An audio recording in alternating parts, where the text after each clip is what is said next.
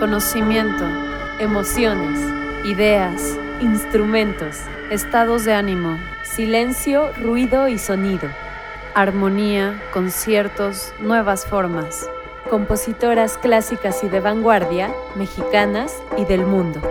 El sentido más profundo, la escucha.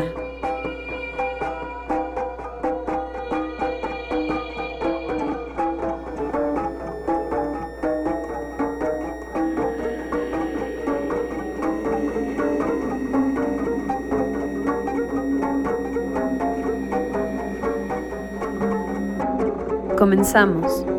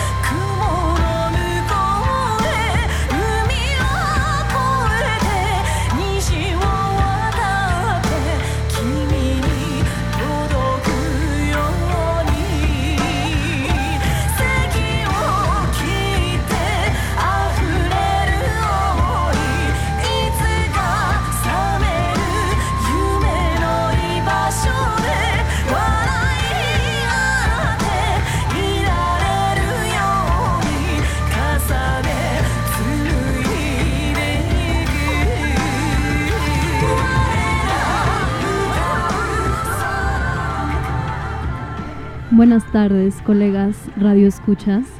Estoy aquí yo, Chantal Saab, esta tarde una vez más con mi compañera Jimena Fragoso. Hola Jimena. Hola Shanti. Hola Radio Escuchas, espero se encuentren muy bien. Lo que estamos escuchando nos da el pie para iniciar el tema del día de hoy, que va a ser la música tradicional japonesa. Recuerden que en el último programa escuchamos un poco de metal. Así es. Y al final escuchamos metal japonés, porque hay mucho. Y porque en ese país pegó con todo el género. Así es. Jime, ¿quieres mencionar nuestros Sí, antes que nada, antes de entrar en materia, les recuerdo que están en profundidad sonora a través de Violeta Radio 106.1 en FM. Nuestras redes sociales en Instagram nos encuentran como arroba Profundidad Sonora 106.1 y en Facebook como Profundidad Sonora. Por ahí nos pueden enviar sus comentarios, recomendaciones, lo que ustedes quieran. Y en este episodio estamos dichosas y benditas entre amigos. Así es, tenemos unos invitados preciosos. Voy a a, mencionar primero a una querida amiga. Quiero mencionar que yo estudié con ella en el Liceo Japonés, que es una escuela japonesa, y ahí nos conocimos. Y aunque yo estaba ahí desde kinder, ella, Ana Cristina Argumedo, ella entró a partir de secundaria, me parece, pero bueno, se volvió la más japonesa de todos. Tanto que ya se va a casar ah, con, con un chico japonés, quien también nos, eh, nos complace con su presencia aquí en cabina. Él es Takahiro Sato. Hola, Taka. Hola. Él es un chico que se vino hace unos años a México y actualmente da aquí clases y bueno, en fin, ahorita lo, lo presentaremos más a profundidad. Y también tenemos a otro gran invitado de lujo. Él es Saúl. Saúl tiene un programa en código CDMX que se llama Kinoko Power. Hola Saúl. Hola, hola, un saludo a todos. El querido Saúl nos ha preparado una lista de canciones que hoy vamos a estar escuchando que están muy interesantes acerca de la música tradicional japonesa. A pesar de que yo estuve en esta escuela más de 14 años, creo que sabía muy poco hasta hoy de pues de la música tradicional. Qué pena. No, y se viene muy bueno el programa de hoy porque tenemos muchos invitados, mucho conocimiento, así que vamos a tratar de sacarle provecho a la hora que tenemos con ustedes. Así es. Me voy a atrever de, de poner aquí un poco de fondo una canción, o bueno, Dale, Shantito, atrévete. que son de la música tradicional Ainu. Me atrevo a empezar con ellos porque son los que más me gustaron porque no los conocía y al parecer son una cultura indígena de las más antiguas de Japón. Decíamos hace rato que este sonido es como si la intención fuera llevarte a un trance, como una meditación. Entonces decíamos Shanti que surgía como de algo muy espiritual. Sí, como que siempre están, siento la música tradicional japonesa y en general de las culturas indígenas de casi todos los países, la música siempre estuvo muy enlazada a lo espiritual, ¿no? Como darle ahí un toque que nos está conectando con algo espiritual, con la naturaleza. Como en el caso del taiko, que es el tambor, que, híjole, apela al ritmo del corazón directamente, ¿no? Súper interesante. Jime, ¿quieres que vamos a presentar más a fondo a nuestros invitados, ¿te parece? Claro, va, va, va. Para saber de ellos y luego ya nos vamos de corrido con el tema. Muy claro. Bien. Ana, yo te invité aquí porque tú estudiaste en la universidad en Japón, sabes mucho de esta cultura. ¿Qué, ¿Tú qué nos puedes decir acerca de la música tradicional japonesa? Bueno, yo uh, después de estudiar en Japón la carrera de Ciencias Políticas, me llamaron las Relaciones Internacionales y trabajé dos años para la Fundación Japón en México. La Fundación Japón en México siempre auspicia muchos eventos culturales que tienen que ver con eh, las artes tradicionales japonesas, pero también con lo más, digamos, eh, lo más nuevo, lo más moderno, más sí, lo más eh, vanguardia. Entonces me ha tocado, por ejemplo, en una ocasión eh, vine, vino un grupo que se llamaba Wasabi a Bellas Artes y tocaban instrumentos como el ta taiko, el shakuhachi, el shamisen y el koto, que digamos que son los más famosos de los instrumentos de, de, música tradicional japonesa. Y ellos lo que hacían es una propuesta de retomar eh, sus raíces de la música tradicional, pero volverla rock. Ok. Uh -huh. Entonces sí, podemos ver desde lo más tradicional hasta, digamos, algo más moderno, utilizando estos instrumentos que son muy... Eh, Esta cuestión de la tradición con toques modernos, por ejemplo, de género rock, uh -huh. eh, ¿podrías compartirnos algo para nosotras después eh, postearlo en nuestras redes sociales y claro que sí. bueno eh, el grupo que vino en esta ocasión se llama Wasabi y es una agrupación de eh, el hermano mayor de los Yoshida Brothers. Eh, también sería bueno buscar a los Yoshida Brothers que son muy muy famosos. Uh -huh. y bueno tienen tienen varias varias canciones. Eh, más tarde si gustan les podemos mandar el link. Se sí, muchas para gracias. que lo puedan compartir con las personas. Y bueno ya eso ya tiene tiempo pero eh, sería bueno que escucharan un poco de la música de Wasabi y sobre todo también de los eh, Yoshida Brothers porque son muy famosos en Japón, ¿no es así, Saúl? Bastante, bastante, no, no, pero masivamente populares. Takahiro, tú que sí eres originario de Japón, ¿qué nos puedes decir acerca de la música tradicional japonesa? O sea, ya sé que la pregunta es muy amplia, o sea, ¿qué nos puedes decir? Pero pues no sé a ti, ¿qué te surge ahorita decirnos, comentarnos? Bueno, este, creo que como cualquier música tradicional de todo el mundo, Eh, música tradicional japonés también como siempre surge como un ritual o bueno en festivales tradicionales o algunos en este en santuario o en así comienza pero bueno ahora conforme a bueno desarrollo del mundo. Bueno ahora tiene sí varias variedades acercamiento a música moderna para sobrevivir. Claro. Bueno, antes de que sigamos con el tema de la música tradicional japonesa, quiero eh, mencionar el nombre del programa de Saúl y que junto con Valeria, que también nos acompaña aquí, Valeria Romero. Este, que es del equipo de, programa. Ellos llevan a cabo Kinoko Power. Y es una página súper popular, nos metimos a ver, han ganado premios, reconocimientos. Reconocimientos por la Embajada de Japón. Ajá. Y como mejor programa, o cómo, ¿cómo se llama el reconocimiento que le dieron? Pues es una constancia esto que bueno nos proporcionó la embajada del Japón en México en 2017 justamente por eh, la difusión y acercamiento que tenemos esto de la cultura mexi bueno japonesa para los mexicanos y también como toda esta esencia de Japón en México. Entonces pues estos reconocimientos pues fue un gran honor porque nos lo dio entonces el ex embajador del Japón en México el señor eh, Akira Yamada.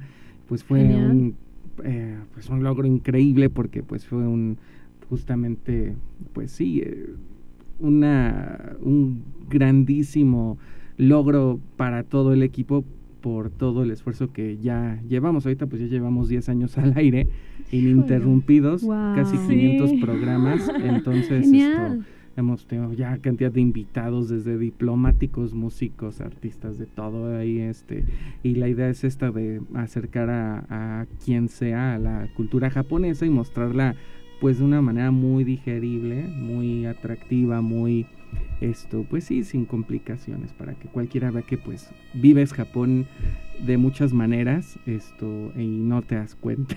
Sí, desde el 2009 que llevan haciendo este programa y yo estuve viendo la página de Facebook, la verdad que está súper interesante porque tocan cualquier tema sobre Japón, o sea, de verdad cualquier cosa que te puedas imaginar. y tuvimos la fortuna de que Valeria y Saúl llegaron antes, un, par de horas antes de empezar el programa y pudimos platicar con ellos y nos, nos estuvieron instruyendo así increíble. sí. No, pero pues un gusto estar aquí con, con todos los escuchas de, de profundidad sonora, que espero que les agrade la propuesta que tenemos esta eh, tarde para ustedes, porque pues sí son varias piezas, como ya decía Chantal, tradicionales, pero pues todo como ya bien decía también eh, Takahiro, es esta parte a donde eh, se encuentra también la música tradicional, estos instrumentos hoy por hoy, y es esta sobrevivencia, es decir, porque es muy grave que en algunas culturas, eh, como mencionaba Chantal, por ejemplo, de los Ainu, que a veces todo eso se relega a museos y exhibiciones, pero no es viva la música, ¿no? No se está transformando y vamos a ver cómo en Japón pues combinan a mí desde mi punto de vista la tradición con lo moderno de una manera genial que pues mantiene este interés en estos instrumentos pues ya algunos milenarios y pues a mí eso me llama mucho la atención de Japón en particular. Sí, respecto al tema del programa pasado, que fue el metal y heavy metal, igual yo, yo remarcaba cómo me parecía súper interesante que la cultura o sociedad japonesa hubiera asimilado y, y se apropiaron del género y lo hicieron suyo y tienen cosas padrísimas. Hay una agrupación, no sé si la mencionan, llamada Onmiosa. Eh, es buenísima porque pues habla, eh, cantan en este japonés antiguo y aparte retoman como leyendas y folclore en las líricas esto, y es los instrumentos del heavy metal más ortodoxo, más clásico, pero esto, pues con esta esencia de estas estructuras muy, digamos, abriendo comillas japonesas, musicales, que pues están basadas en la escala pentatónica de la música, esto, y es lo que le da ese toque oriental, esto, a las cosas, ¿no? Que se hacen en Asia, porque, pero ya lo estaremos, yo creo, sí mencionando, En el programa, es interesantísimo. Oye, hermoso Saúl, eh, de, de la lista que me mandaste, la primera canción, o bueno, la primera pieza es de Shomyo. La primera Takasago. es de Gagaku. Yo creo que podremos empezar por ahí. Sí. Primero, para los escuchas, seguramente se preguntarán, y yo les hago eh, que pues se cuestionen esto, ¿por qué cuando escucho una melodía, digamos, japonesa, me suena japonesa? Por ejemplo, esta clásica canción Sakura, Sakura, y Masaki Hokoru. Ah, bravo. ¿Por qué? ¿Por qué tiene este esta particularidad, digo, independientemente de la letra, de que suena japonesa, ¿no? Suena, no suena ¿Qué música define ese occidental. estilo, no? Exacto, pues mucha de la música japonesa, y Ana no me va a dejar mentir, que consideramos japonés, pues por supuesto está esta influencia de China. Sí, ¿no? Y es como empiezan a llegar todos estos instrumentos que ahora consideramos tradicionales, que ya son parte de Japón porque pues, se los apropiaron, esto, eh, pero cómo empiezan a transformarlos y a adaptarlos a sus necesidades y pues sentimientos, ¿no? De su pueblo. Entonces, pues como todo, eh, lo más antiguo se puede remontar hasta el siglo séptimo, octavo, perdón, que es en la época, en la era Nara, en el periodo Nara, que es como del año 710 al 794. No tengo la Wikipedia abierta, así que discúlpenme si me equivoqué. no, sí, eh, ahí está, ahí está, ahí está Takahiro para... A ver, Sí, sí, ¿sí, está. estoy bien? Ay, qué bueno. Es correcto. Es Ok, correcto. mi estrellita. y entonces pues llegan estos instrumentos, pero ¿cómo llegan estas eh, influencias musicales? Pues muchos expertos eh, dicen, es que es a través de los monjes que recorrían la ruta de la seda, ¿no? La ruta de la seda pues era esta ruta comercial, que pues era el subcontinente de la India entonces, esto pues por supuesto a China, Vietnam, etcétera, Corea, y pues llegaban a Japón, ¿no? Era toda esta ruta comercial. Obviamente estoy ahí omitiendo más, más lugares, pero a grandes rasgos. Claro, de lo que se trata también es como de incentivar a la gente que nos escucha y que le interese el tema a que investigue más. Sí, O sea, es un tema tan complejo a mi parecer porque lo desconozco que si me dan como las líneas generales, eso ya me da una motivación a mí para investigar más a fondo.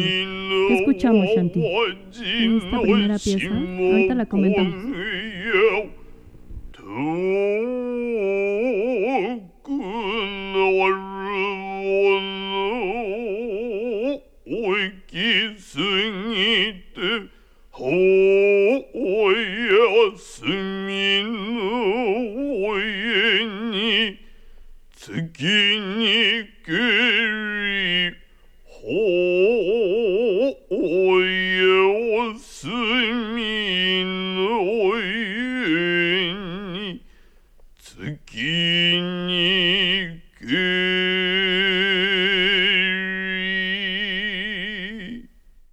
tal estos cantos? Eh, ¿Estos cantos de dónde vienen? ¿Nos puedes instruir más, Saúl? Esta es la música. Eh, Imperial. Gagaku es la música mm, Imperial. imperial de la La corte, pero también es la música, eh, ¿cómo le llaman? Pues como de buen, mm, la música de buen gusto, la música Sí, eh, la música culta, Culta. digamos, la música de, sí, sí, sí, eh, no, no la que escucha el pueblo en general, sino la que escucha la gente, pues, de, cierto rango, ¿no? De exacto, exacto. privilegiada. ajá. Y es esta música que se empieza a hacer para la corte imperial, esto, que son pues estos cánticos, digo, en esencia, ¿no? Esta es una pieza muy corta de un minuto y pico, pero bueno, hay unas muchas más extensas. Es de lo más antiguo, esto, que se puede pues de- determinar como japonés. Estamos hablando de los años 700. ¿Tú crees, perdón que te inter- interrumpa, ¿no crees que los Ainu sean más, más antiguos? Lo que sucede aquí está, eh, por ejemplo, los Ainu, eh, el archipiélago japonés, están en la parte norte de Japón, es decir, hacia arriba, como casi ahí con la frontera de Rusia, ¿no? Ah, sí, si están al ladito de China y Rusia, ¿no? Exactamente, si pudiéramos comentar, bueno, es De que la geografía. Japón antes, en el Sí. Japón antiguo, digamos que existía una raza, que de hecho le dicen que la raza, bueno, decían la raza ya, Yamato, ¿eh? Y esta raza, bueno, se supone que, bueno, aún así eran varios países. Hokkaido, digamos que era otro país. De hecho, se integró a Japón muchos años después ya estamos hablando de un Japón más moderno. Hokkaido es el norte. El norte de, está al norte de Japón. También están los Ryukyu, que están al sur de Japón. Okinawa. Es Okinawa. Y son, eh, sí, son pueblos que lleva, reinos y llevaban mucho tiempo ahí, pero digamos que no tenían tanto contacto con, digamos, con lo que era la isla principal en Japón, en donde estaba en ese tiempo el emperador y donde se estaba, bueno, pues formando esta cuna de la civilización en Japón. Estos ¿Qué sería Honshu o no? ¿Cuál, es la, ¿Cuál era la eh, principal? pues sí, podría decirse que es lo que, lo que era Honshu, sí. sí. Honshu es principal. es la principal. En margen, bueno, viendo desde el punto de vista de Honshu, hay centro. Y luego a margen, otros países. completamente diferentes, son culturas diferentes. De hecho, los Ainu vi que también hay en Rusia. Wow. En la parte cercana.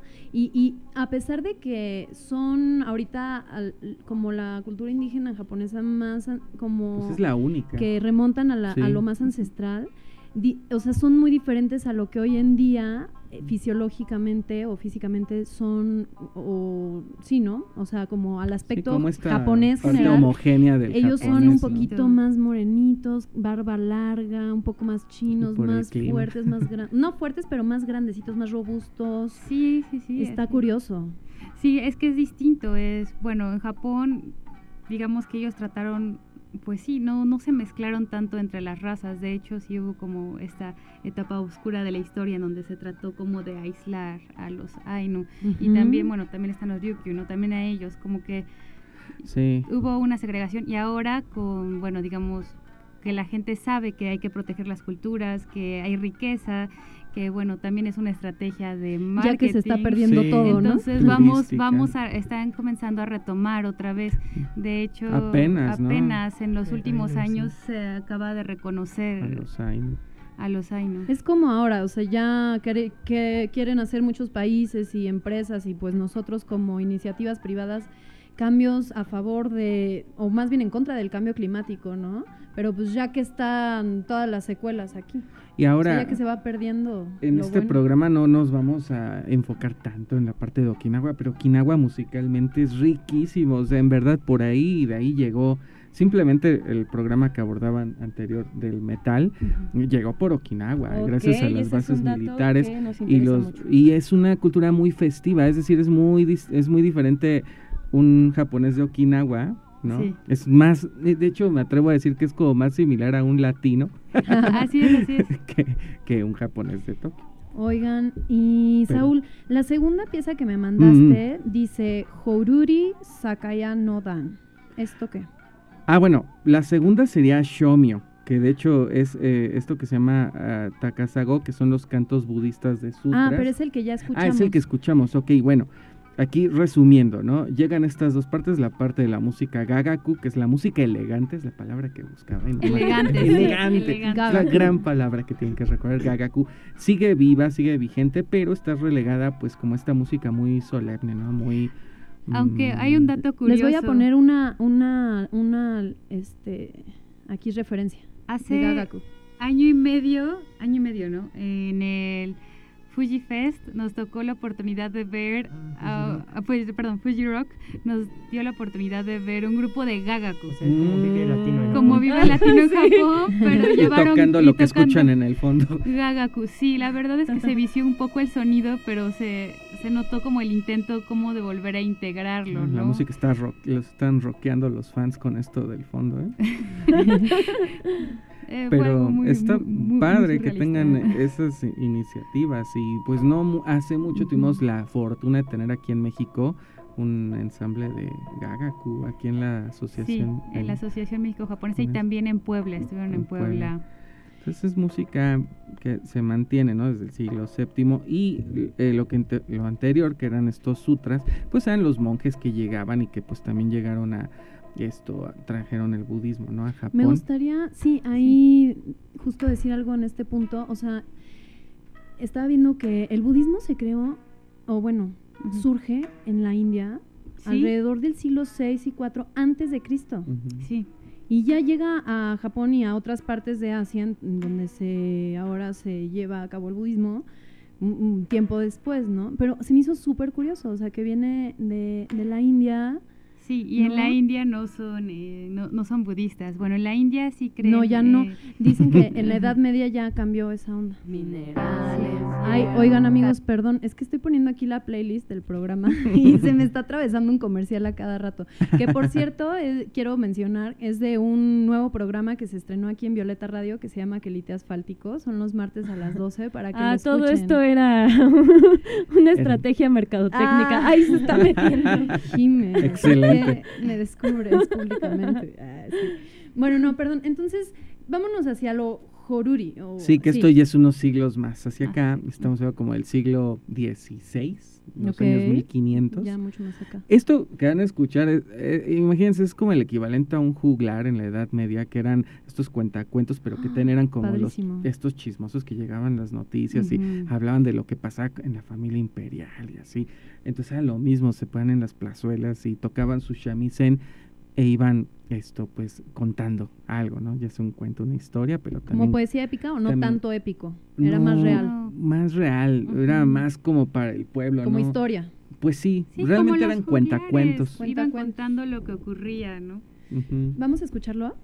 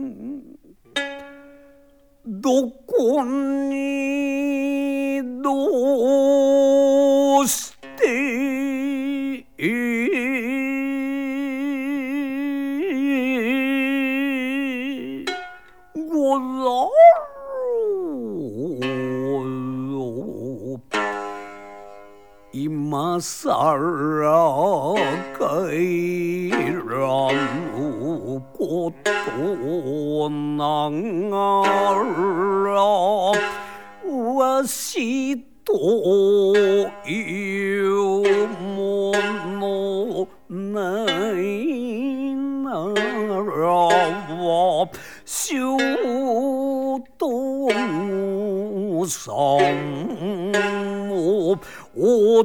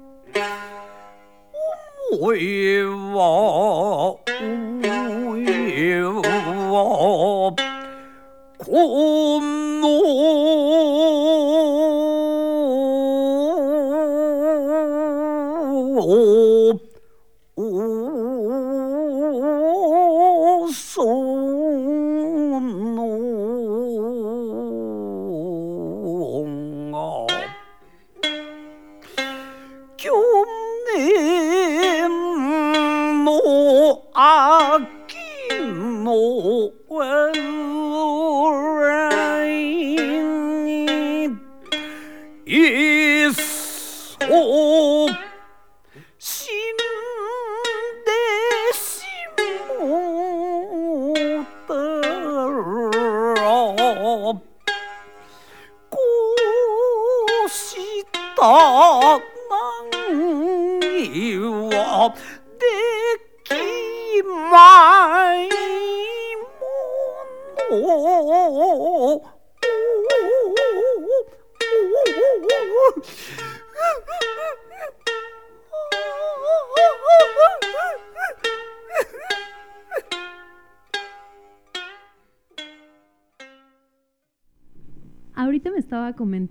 Takahiro que no se dice Joruri. ¿Cómo se dice, Taka? Es Yoruri. Yoruri. Oye, Taka, tengo una gran cosa que pedirte. Por favor, ¿cómo se dice profundidad sonora en japonés? ¿Cómo se diría? Ay, profundidad sonora. The depth of sound. Eso es en inglés. Sí, Fukami. Eh, sonora, otono, ot, ot, otono. Ahorita Ay, están Ana y Takahiro. redobles de tambores, por favor. Ya lo pueden poner como de subtítulo. Pues sería como Otono Fukami. Ah, Otono Fukami. Otono Fukami. Fukami. Yo pondría Ok. Shin-en como abismo. Abismal. Ajá, pues es profundo. Oh my Otono. god. abismo. Shin-en. Un abismo sonoro. Uy, me encanta, me encanta. En me japonés encanta. tiene ya que nos ser más llamamos intenso. Abismo Sonoro. Amigos, bienvenidos a su programa Abismo Sonoro. Gracias por seguir con nosotros. Oye, lo vamos a apuntar. A ver, otra vez, ¿cómo lo diríamos? Otono Shin-en. Shinyen. me encanta. ¿Podemos decirlo todos al mismo tiempo? Una, dos, tres. Otono Shinyen. Ay, bueno, perdón. Oigan, ¿les parece si nos vamos a un pequeño corte y regresamos? Vámonos. Muy bien. Pongan atención eh, a esta canción que van a escuchar de corte porque ahorita les voy a decir por qué.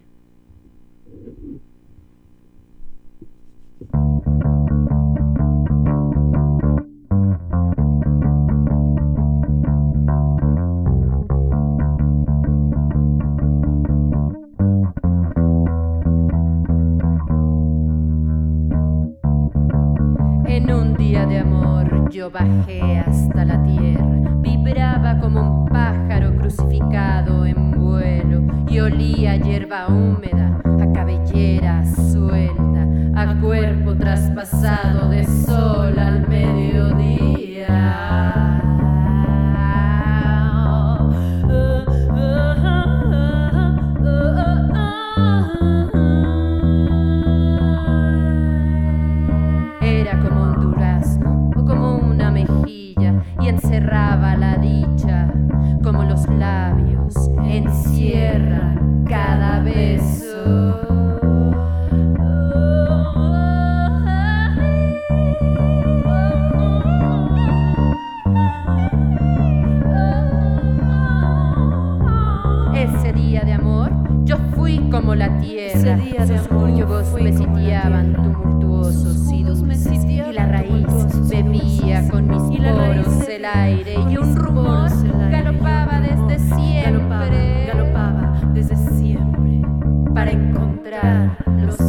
Jesus,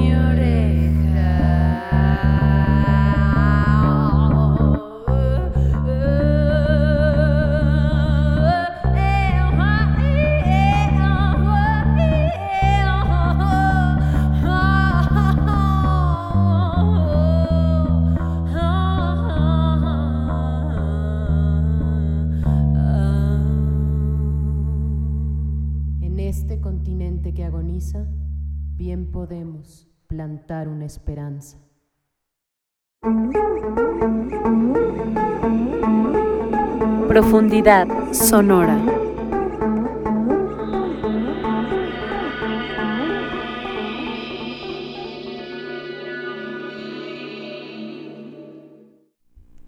Bueno amigos, esto que escucharon es una canción que se hizo hace poco para una obra que va a estar próximamente en el CCB, en el Centro Cultural del Bosque, se llama Relámpagos. Y el día de hoy tenemos tres pases gratis, Tenemos tres pases dobles regalos. y también algunos dos por uno. Esta obra de Relámpagos es de una titiritera y hermosa amiga y actriz, se llama Paulina Horta. Ella va a estar presentando esta obra que trata acerca de cuatro poetas latinoamericanas. De hecho, el nombre completo de la obra se llama Relámpagos, Mujeres Latinoamericanas. Y vamos a estar teniendo las tres semanas que se van a estar presentando ahí en el CCB, vamos a estar teniendo dos por uno para los que nos escriban, ya sea a nuestro Instagram, que es Profundidad Sonora 106.1, o a nuestro Facebook, que es Profundidad Sonora. Eh, toda esta semana. Y nada, pues tenemos pases dobles gratis para este viernes.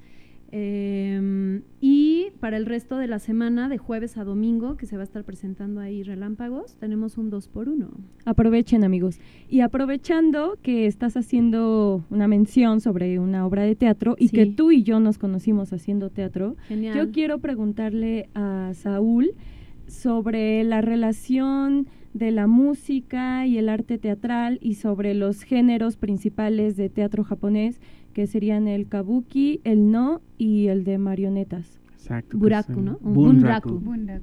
Pues aquí hay que ya ponernos en el contexto histórico de las cosas. Hasta este momento todo estaba llegando, ¿no? Por la influencia de China, Corea y en fin, de la parte continental, instrumentos, formas de hacer música. Entonces, en algún punto Japón cierra sus fronteras, que esto es en el año, en los 1600, en el siglo XVII, por más de 220 años, y es en esta etapa, casualmente, donde se empieza a desarrollar el teatro no, el teatro kabuki y el bunraku. Entonces es cuando se empieza a crear como esta identidad muy japonesa de las cosas, porque pues ya no tengan como esta influencia esto pues del mundo para, pues, para bien o para mal, ¿no? Que pues esto ya es otro tema. Pero es cuando sucede esto y ahí es donde se empieza a dar este otro, este otro paso en la, pues digamos, evolución de la música, de la forma japonesa. Y es donde, por ejemplo, tenemos aquí varias cosas. Está el kabuki, ¿no? Que, bueno, primero está el teatro, ¿no? Por supuesto que es el primero, ¿no, Ana? Sí, bueno, es Sí, es de los primeros y de hecho hace muchos años cuentan que se comenzó con mujeres, el teatro no y el kabuki comenzaron con mujeres y poco a poco fueron los hombres los que comenzaron a tomar los papeles. Los roles. Lo mismo me decías de la escritura, ¿no, Saúl? Ah, sí, claro, la primera novela de la historia mundial, el cuento de Genji, eh, es por esta eh, Shikibu Murasaki. Genial. Es la primera, es del año 1009, algo así. Estábamos viendo el siglo XI. Es la primera escritora de novela, ¿no? Sí. En la historia. Y además que está como autora, no es anónimo, no es. Sí. sí, quizá hoy no tengamos como personalidades de las cuales hablar, pero sin duda el papel de las mujeres en, todo el desarrollo cultural japonés ha sido importantísimo. La escritura. y sin acabar de mencionar, bueno, las deidades. Mm. Amaterasu es una diosa mujer y es la diosa principal de la. Uh, del sol.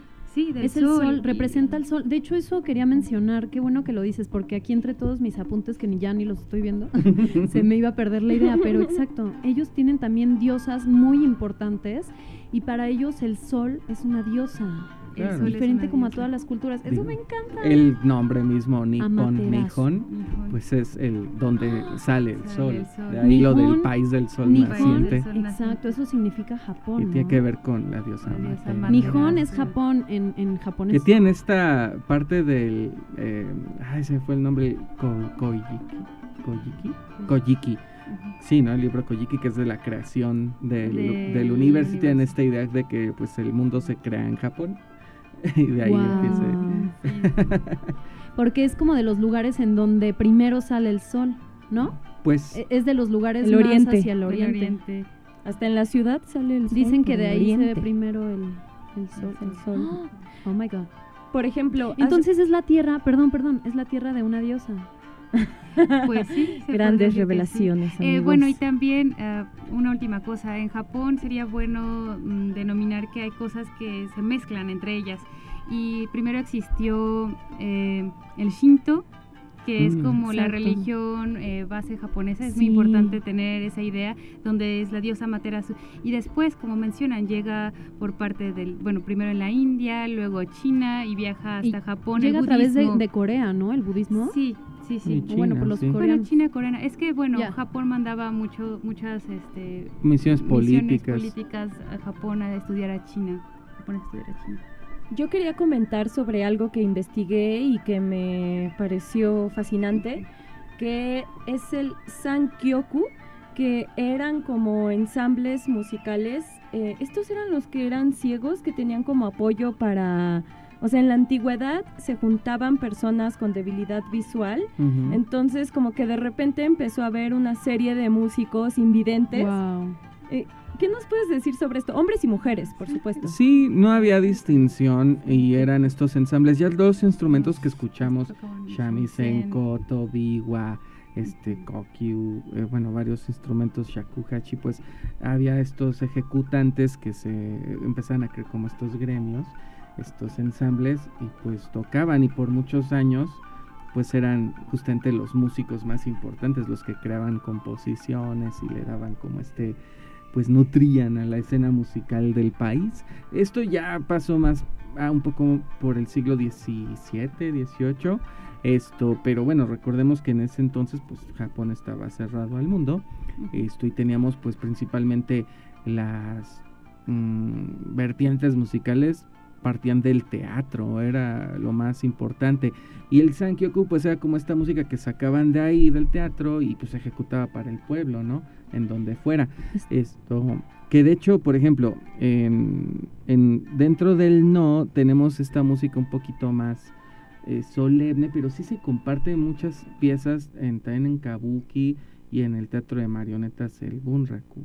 ¿no? Entonces, por ejemplo, primero surgen estas canciones cortas, que era el kouta para el kabuki, en piezas muy cortitas, y ya de ahí empieza a evolucionar a lo que es este naga uta, que eran como ya canciones un poquito más largas, y ahí pues hay varias formas. Entonces puedes tener como nada más la música, pero por ejemplo en el kabuki era súper importante porque esto los músicos eh, pues también narraban, iban narrando lo que está ah, pasando ¿no? en la obra. Y en el Bunraku, el ejecutante esto tenía que estar haciendo las expresiones de lo que estaban narrando. Era tan importante la expresión del músico como la misma marioneta, ¿no? Porque pues si estaba llorando el músico también tenía que estar como haciendo esta expresión facial de que estaba llorando para compartir este sentimiento a la audiencia. también tenía que saber actuar. Sí, definitivamente, era esencial. Eh, entonces, pues más o menos aquí eh, se vuelve un poquito complicado porque las cosas están prestadas. Hay unas piezas muy clásicas del kabuki, ¿no? Esto y también del teatro, no, pero el teatro kabuki pues siempre es como un poco más alegre. Y bueno, también como los diálogos o como se cuenta la historia, es bueno decir que eh, Uta puede ser poesía, pero también es música. Entonces, digamos que sí hay como, mm, bueno, yo consideraría que entre la música y la poesía, eh, cuando es con voz, hay una relación muy estrecha en el japonés, en la música japonesa. ¿Tú qué opinas? Bueno, creo que sí.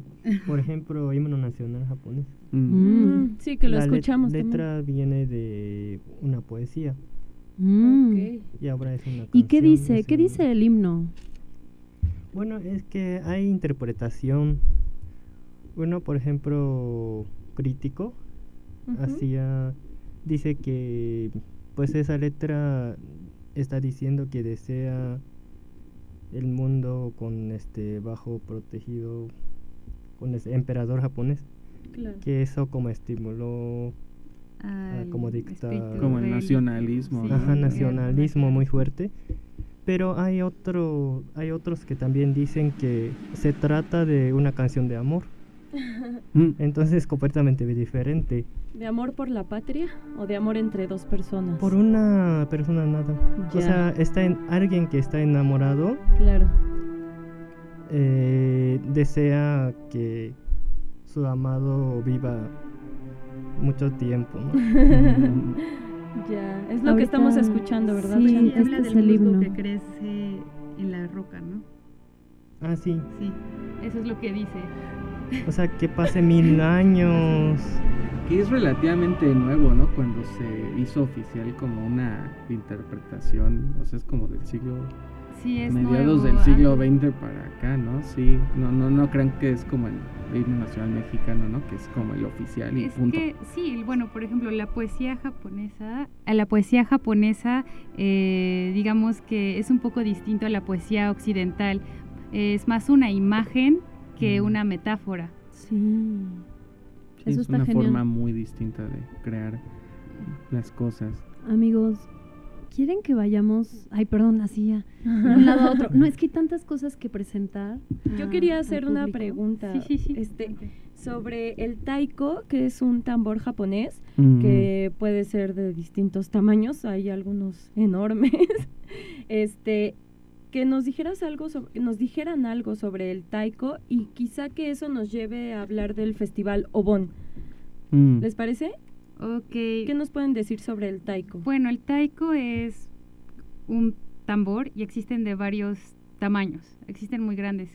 Está pues el guadaiko, que es como lo, son los tambores grandes que a veces tocan entre dos personas o a veces toca una persona y que se necesita mucha fuerza para tocarlo. Y existen otros taikos más pequeños. la verdad es que hay muchos tamaños. No sí, algo de lo que yo investigué es que eh, ese tambor fue como que tuvo mucha popularidad y fue asimilado incluso por otros géneros musicales. Pero bueno, también investigando sobre él fue que llegué a lo del Festival Obon. Muy bien, bueno, eh, sí, el taiko, como te mencionaba, el guadaiko, que es como el taiko grande, muchas veces los utilizan para los festivales de lobón. Bueno, como es un instrumento grande y tiene potencia, se puede escuchar muy bien, aunque haya mucha gente, la multitud es muy sonoro. Entonces es ideal para festivales. Y el lobón, para los japoneses, que lo mencionas tú, es mm, una fecha como el Día de Muertos que se festeja entre la familia para recordar a nuestros ancestros, ¿correcto? Entonces... ¿Y se ejecuta una coreografía? Sí, se ejecuta una coreografía y existen varias canciones para el lobón. No sé si nos tengan... Pues tenemos el Soran Bushi. ¿Por qué no escuchamos Soran Bushi? Que es este... Esto es, o sea, es Minyo. Minyo es mm. la canción popular, la canción como el folk, que empieza a surgir a principios del siglo XX. Y si quieren, le escuchemos tantito esta y ahorita les contamos de qué va. De qué va el Miño. Sí, el Miño, también es el Sorambushi. Vamos a poner un poco de Miño. Venga. 松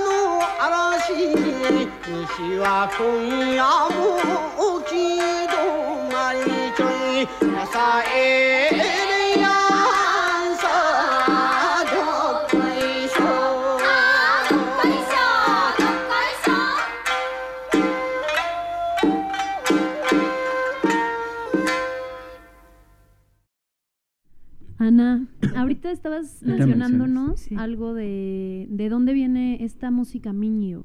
Bueno, la música miño surge precisamente entre la entre la gente, entre la gente común, la gente que trabaja. Entonces es este llamado cuando, por ejemplo, los pescadores están, eh, pues sí, eh, lanzando las redes y recogiendo a los pescados y cómo se están animando ellos para trabajar. Mm. Eh, y tienen estas llamadas, esta llamada que mencionamos que es kakegüe, en japonés y cada lugar tiene su, su, estilo como, mmm, sí, como ¿Cómo decir? Bueno, en, Hokkaido me acabas, acabas de decir. Sí, el Pero que se les escuche. Takahiro, Takahiro Takahiro-san. Con orgullo. Takahiro-san. Yo, yo. Yo, yo. ya sa, yo. Que es como echarse porras entre, ellos. se echan porras. Y también, bueno, por ejemplo, también cuando llevan el mikoshi, bueno, que es como un pequeño pues, castillito. Washoy, washoy, washoy. Ay, nosotros lo hacíamos de niños ahí en la escuela. La analogía perfecta definitivamente sí es. Si vieron al, este Blancanieves, pues es, lo mismo.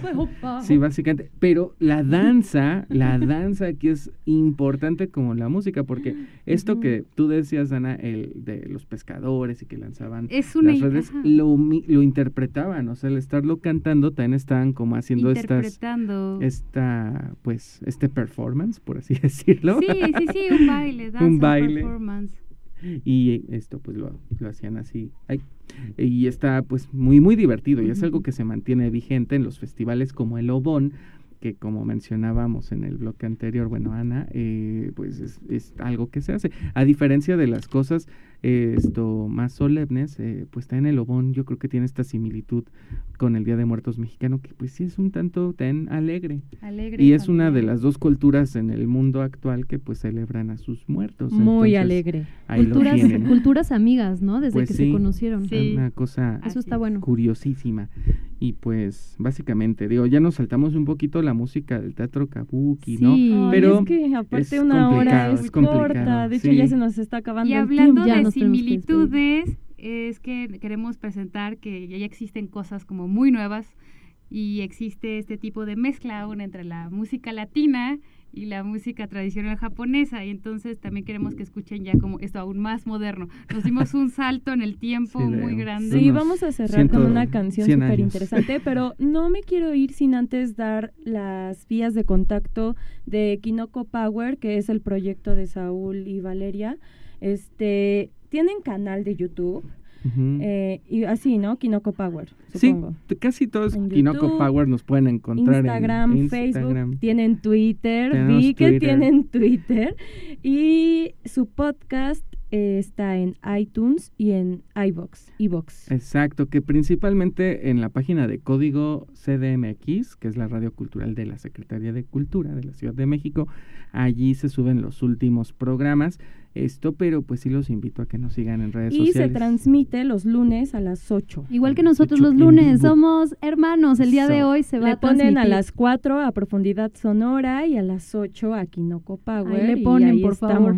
Ah. Sí, el comentario pues, Amigos, ya últimos comentarios. Vamos a despedirnos. Esta última canción con la que nos vamos, ¿cómo se llama y de quién es, querido Takahiro? ¿Tú, tú que nos recomendaste esta canción? Sí, la canción se llama Honembushi Y artista es una colaboración de un grupo que se llama Miño Crusaders y la cantante, famosa cantante de Okinawa que se llama Hajime Chitose. Ah. Chitose Hajime. Súper bien. con una mujer. Eso. Las letras son tradicionales, es Miño, pero con ritmo latino. Genial. Estamos seguras de que la van a disfrutar muchísimo. Muchas gracias a todos por acompañarnos. Gracias por estar aquí, por apoyar este programa y hacerlo interesante. gracias, a, ti, Shanti. Gracias a ti, Jimena. Gracias a Saúl, a Valeria, que está aquí en las cámaras, que no la escucharon, pero viene del equipo de Kinoco Power a Ana Cristina Argumedo, una gran amiga y una gran persona. Si la conocieran, de verdad, creo que es la mejor persona que conozco en mi vida. Así como, no sé, o por lo menos es el top 3. Muy talentosa, inteligente, aprendió japonés rapidísimo. Bueno, en fin, ya estaremos viendo su boda en Japón. Ah.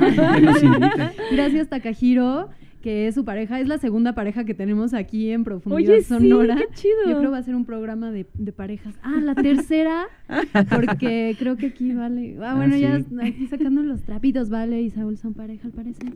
Bueno. Oh, el amor. También gracias a Natalia Sánchez Navarro, que es nuestra diseñadora gráfica del logotipo de, de Profundidad Sonora.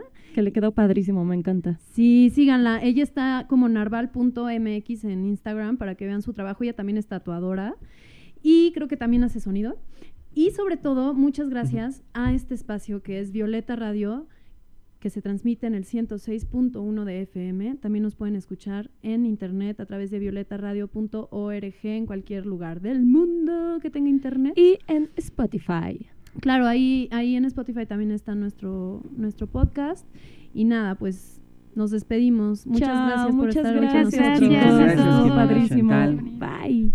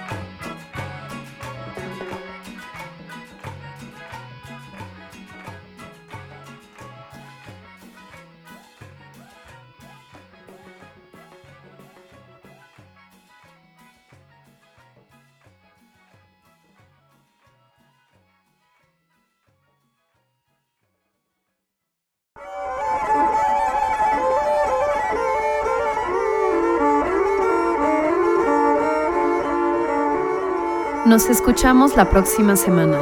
Mientras tanto, mantengan su escucha abierta.